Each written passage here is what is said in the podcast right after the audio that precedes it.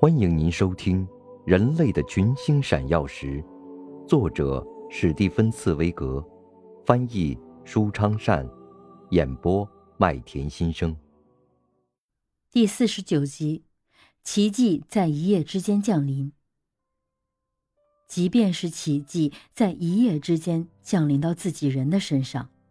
鲁热、德、利勒也和其他人一样。没有料到自己在那一天夜里，像一个梦游者似的，在偶然降临的神明的指引下创造了什么。他，一个老实巴交、讨人喜欢的业余作者，自然打心眼里感到高兴，因为邀请来的客人们都在热烈的鼓掌，在彬彬有礼地向他这位作者表示祝贺。他怀着一种小人物的小小虚荣心。想在自己的这个外省的小地方竭尽全力地显耀这项小小的成就。他在咖啡馆里为自己的战友们演奏这首新歌，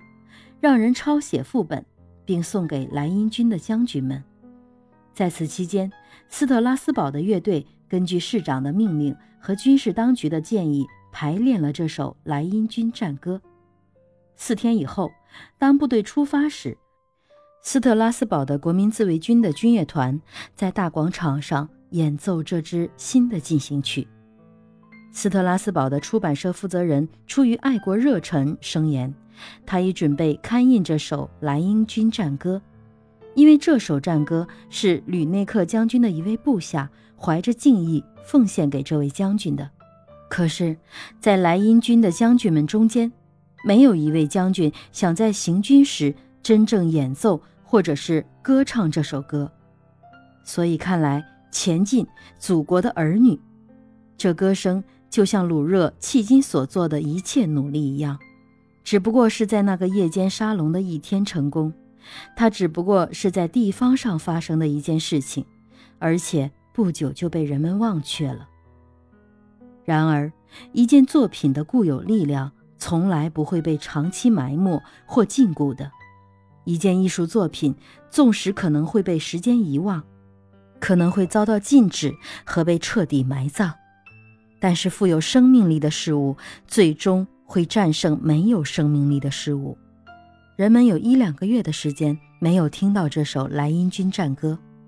歌曲的印刷本和手抄本始终在一些无关紧要的人手里流传。不过，倘若一件作品真正激起人的热情，哪怕是激起一个人的热情，那也就够了，因为任何一种真正的热情本身还会激发出创造力。在法国另一端的马赛的宪法之友俱乐部，六月二十日为出发的志愿人员举行聚餐会，长桌旁坐着五百名穿着国民自卫军新编制的血气方刚的年轻人。此刻，弥漫在他们中间的情绪，如同四月二十五日的斯特拉斯堡一样，只是由于马赛人的那种南方气质而变得更加热情、更激烈、更主动，而且也不像宣战最初那一小时一样虚夸自己必胜，因为这些革命的法国士兵同那些高谈阔论的将军们不同，他们是刚从莱茵河那边撤回来的。而且沿途到处受到欢迎。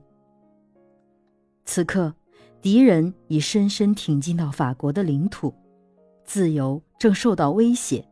自由的事业正处在危险之中。您正在收听的是《人类的群星闪耀时》，演播麦田心声，感谢您的收听。